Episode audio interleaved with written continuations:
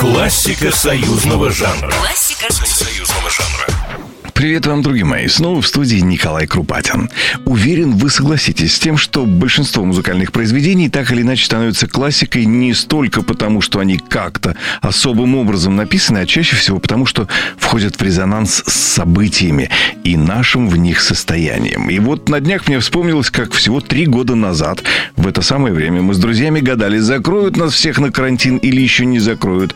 А еще через неделю я уже пытался придумать, как правильно оборудовать студию за записи из спальни. А еще через пару недель в наших головах зазвенели строчки. Бутылка кефира, полбатона, а я сегодня дома. Вот ее удивительную историю я решил поведать вам в проекте «Классика союзного жанра».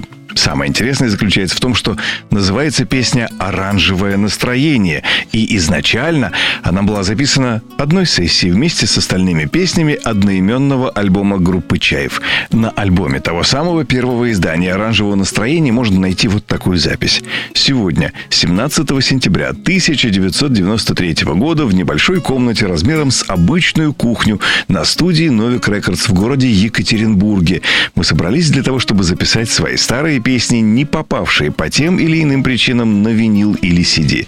Мы не готовились к этой записи специально и даже не знаем, какие песни войдут в окончательный вариант альбома. Единственной задачей этого бредового проекта является попытка воссоздать атмосферу квартирных концертов и неповторимое оранжевое настроение начала 80-х. Через несколько минут техники установят микрофоны, наш звукооператор даст команду от винта, и мы начнем играть на своих стареньких домашних гитарах. И казалось бы, что еще можно добавить к этому? Да, пожалуй, ничего. Кроме предыстории появления на свет главной героини моего рассказа песни «Оранжевое настроение». Оранжевое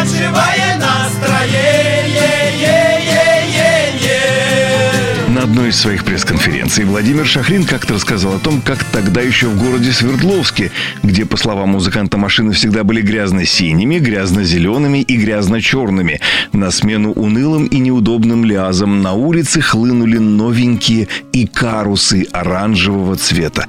Это было как ознаменование новой жизни, что ли – вот под этим впечатлением Владимир Шахрин и написал свою знаменитую песню. И несмотря на то, что само по себе словосочетание «оранжевое настроение» упоминается в песне лишь один раз, оранжевый стал фирменным цветом группы «Чайф». Потому альбом «Оранжевое настроение» не стал единственным, где прозвучала эта оранжевая песня. Классика союзного жанра. Классика союзного жанра. Программа произведена по заказу телерадиовещательной организации Союзного государства.